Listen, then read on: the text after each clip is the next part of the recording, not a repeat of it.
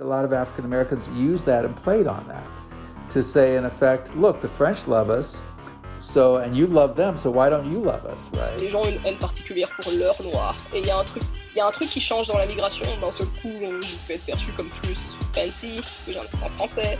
What is this weird, like, ability to engage really, really complex issues in the US context, but a total blindness for a French context? The years I lived in Paris did one thing for me.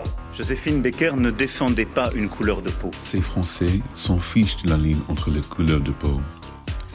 Ils nous traitent tellement bien que le seul moment où je me rappelle que je suis noir, c'est quand je me regarde dans la glace. Des noirs, t'en vois dans ces endroits-là. T'es pas la seule noire. T'es pas la seule noire. T'es jamais la seule noire. Ou t'es rarement la, seule- la seule noire. En France, il y a plein d'endroits où t'es la seule noire. Ah, la France, pays de la Déclaration des droits de l'homme.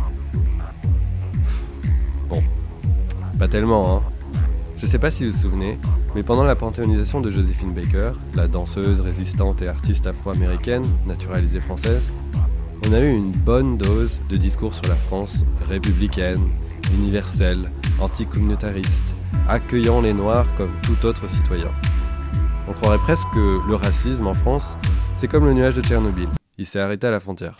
Elle entre ici avec tous ceux qui, comme elle, ont vu dans la France une terre à vivre. Un lieu où l'on cesserait de se rêver ailleurs. Une promesse d'émancipation. Joséphine Baker n'est pas la seule noire américaine qui a fui une Amérique ségrégationniste et raciste pour la France. Il y a eu l'écrivain James Baldwin et plein d'autres intellectuels et artistes noirs américains, surtout depuis la fin de la Deuxième Guerre mondiale. Il y a même des bouquins entiers sur la question et des chercheurs qui s'en occupent. Ces Afro-Américains servent d'ailleurs souvent de caution pour des politiques désireux d'évacuer la question du racisme en France. Comment la France pourrait-elle être raciste si elle est la terre d'accueil des Noirs américains fuyant l'Amérique raciste? Le phénomène inverse, les Français noirs exilés en Amérique, est peu voire pas étudié. Et moi ça m'intrigue, parce que si le mouvement inverse existe, peut-être que l'histoire de ces grands Afro-Américains cherchant un pays pas raciste est un tout petit peu plus compliquée. Eh ben, en cherchant, j'en ai trouvé. Et ils avaient plein de choses à me raconter. Alors dans cette série, en deux épisodes, je vous propose de retracer ces découvertes et ces rencontres. Dans une première partie, l'histoire des Noirs américains en France, puis, dans une deuxième, ce qui pousse les Français et Françaises noires à partir et ce qu'ils et elles trouvent en Amérique. Dans ce premier épisode, on parle de l'histoire des Noirs américains en France et leur rencontre avec le mythe de la France pas raciste. La première grande vague d'immigration d'Afro-Américains en France, c'était des soldats des guerres mondiales. De l'autre côté de l'océan, c'était l'Amérique de Jim Crow, une société ségrégée dans tous les domaines dans le sud, mais aussi d'une autre manière dans le nord. Une situation dramatique pour les Nord-Américains qui subissaient lynchage, meurtres arbitraires, bombardements, attentats, assassinats et des opérations de surveillance. En France, les Afro-Américains débarqués pour se battre pendant la guerre étaient des sauveurs, loin de l'Amérique et des codifications raciales, ou au moins en apparence. Très vite, les Noirs américains ont commencé à cultiver une certaine idée de la France. Tyler Stovall est un historien réputé avec qui j'ai parlé de tout ça. Il a écrit un livre entier sur l'histoire des Afro-Américains en France. Il m'a raconté que les soldats afro-américains Wrote letters back home. to their écrivaient des lettres pour leurs familles en Amérique. Ils parlaient de leurs expériences et beaucoup de ces lettres étaient publiées dans la presse noire américaine. Et tout ça a créé cette idée de la France comme un merveilleux pays antiraciste. Ces Français s'en fichent de la ligne entre les couleurs de peau. Ils nous traitent tellement bien que le seul moment où je me rappelle que je suis noir, c'est quand je me regarde dans la glace. Lettre d'un soldat afro-américain de la 93e division, écrite et envoyée à sa mère pendant la Deuxième Guerre mondiale. Ces soldats afro-américains ne faisaient pas qu'envoyer une certaine image du pays des Lumières en Amérique. Peu à peu, ils ont commencé à laisser leur empreinte sur la France. And so by the early 1920s, Au début des années 20, vous avez la création des clubs de jazz à Paris. Des clubs à la fois créés par des Afro-Américains et qui mettaient en avant des chanteurs et musiciens afro-américains. Et tout ça inaugure la présence d'Afro-Américains et l'exportation de la culture afro-américaine à l'étranger. Et après ça, des vagues d'artistes, écrivains, intellectuels afro-américains ont suivi. Beaucoup d'entre eux ont continué à contribuer à la légende d'une France sans racisme.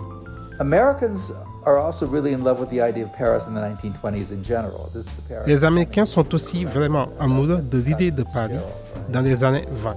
C'est le Paris d'Hemingway, de Scott Fitzgerald. Les gens font constamment des films et écrivent des livres sur Paris pendant ces années-là. C'est The Place to Be. Et je pense que beaucoup d'Afro-Américains ont vu ça et ont joué avec. Du genre, regardez, les Français nous aiment et vous les aimez. Alors pourquoi vous ne nous aimez pas? Et puis enfin, c'était au tour de James Baldwin de débarquer. Les années que j'ai vécues à Paris m'ont procuré une chose particulière.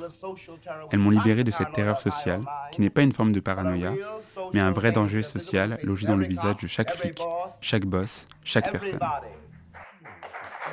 Et à mesure que tous ces intellectuels et artistes afro-américains laissaient leurs traces sur la France, la France s'est mise à son tour à raconter des histoires sur la raison de leur présence. Regardez, la France n'est pas raciste, c'est pour ça qu'ils viennent ici, pour fuir leur pays raciste. Et on en a entendu un florilège pendant la panthéonisation de Joséphine Baker.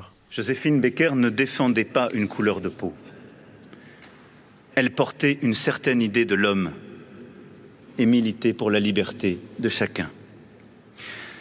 Sa cause était l'universalisme, l'unité du genre humain, l'égalité de tous avant l'identité de chacun, l'hospitalité pour toutes les différences réunies par une même volonté, une même dignité,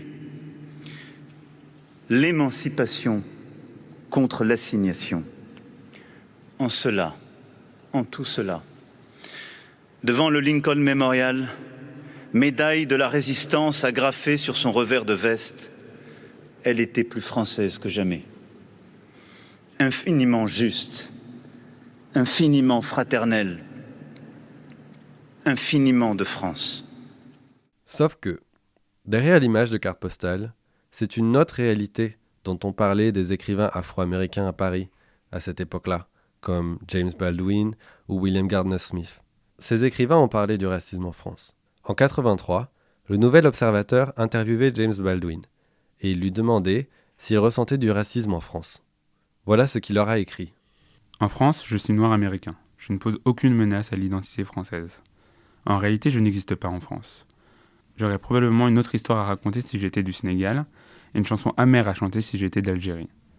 Si vous souhaitez comprendre réellement la guerre civile américaine, qui n'était pas menée pour libérer les esclaves mais pour préserver l'Union américaine, confrontez-vous à l'impact de la guerre franco-algérienne sur la conscience française, la vraie agonie, le goût amer d'échec et de perte, et la perte ici ne fait pas référence au territoire. Et Baldwin n'était pas le seul à penser ça. D'autres Noirs américains comme lui ont réalisé au cours des années que leur expérience en France par rapport aux États-Unis ne voulait pas dire que la France était un pays utopique, sans racisme.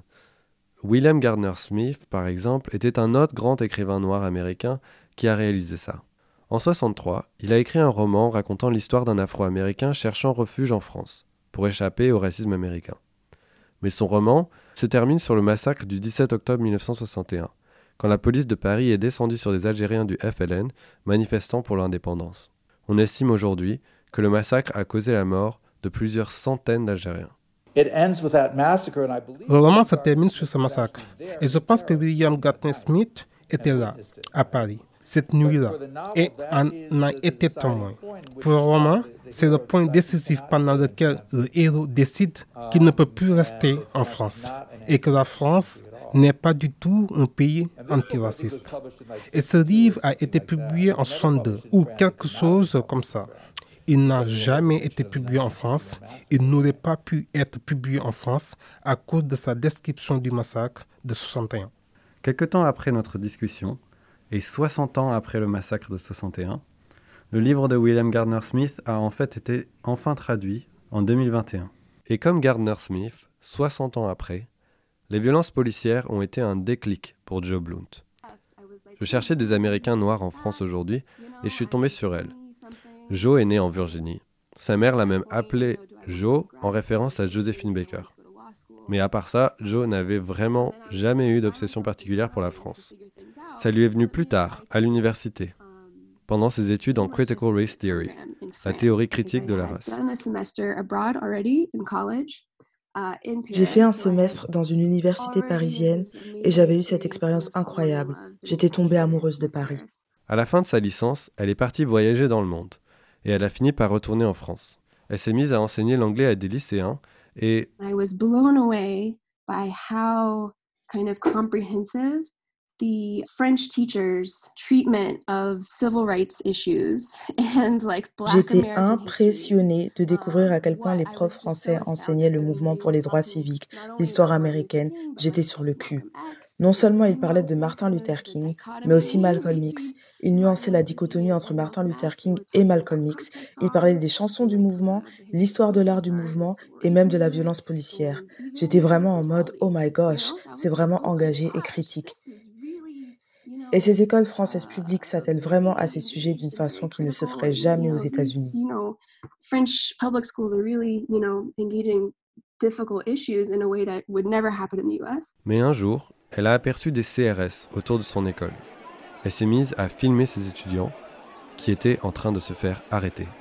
I, I went to school one day and I saw the um, CRS. J'ai vu les CRS devant et je me suis dit, tiens, c'est bizarre.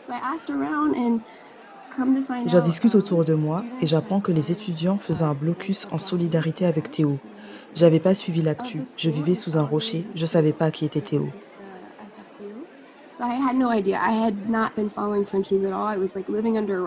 Donc j'en discute avec mes collègues, les mêmes qui enseignaient l'histoire de la lutte des Noirs américains.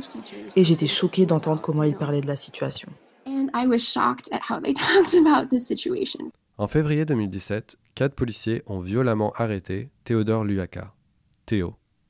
Vous vous souvenez peut-être que son arrestation était particulièrement brutale et a été captée par une caméra de surveillance. Je vous propose de baisser le son pour quelques secondes si vous ne vous sentez pas d'entendre une description rapide de ce qui lui est arrivé, parce que ça peut être particulièrement dérangeant. Un des policiers l'a frappé et sodomisé avec une matraque télescopique, l'handicapant à vie.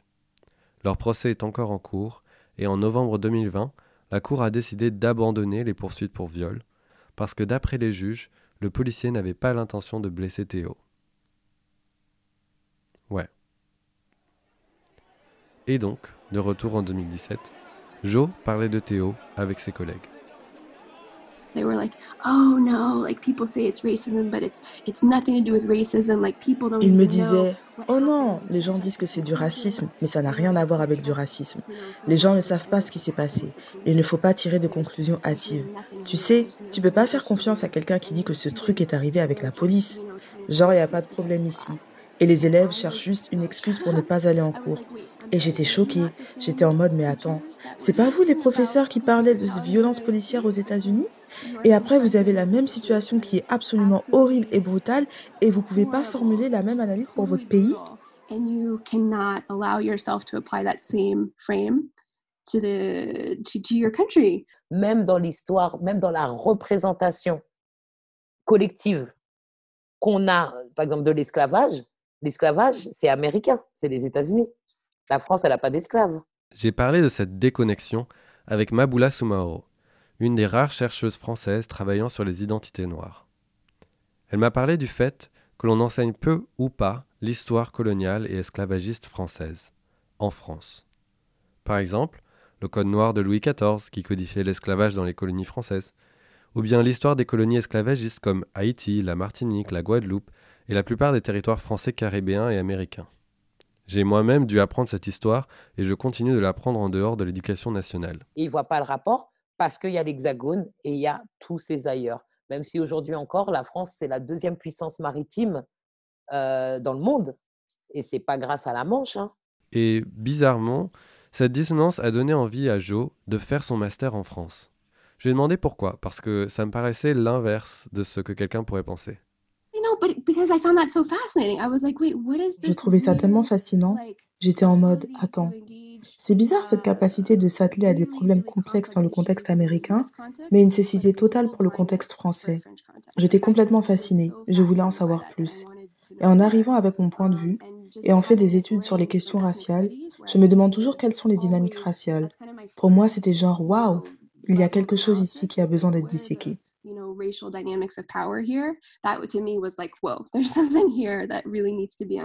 Et pour l'ami de Joe, Solaire, une franco-haïtienne, Théo, c'était le déclic inverse. Celui qui l'a poussé à partir de son pays, la France. Mais ça, c'est pour le prochain épisode.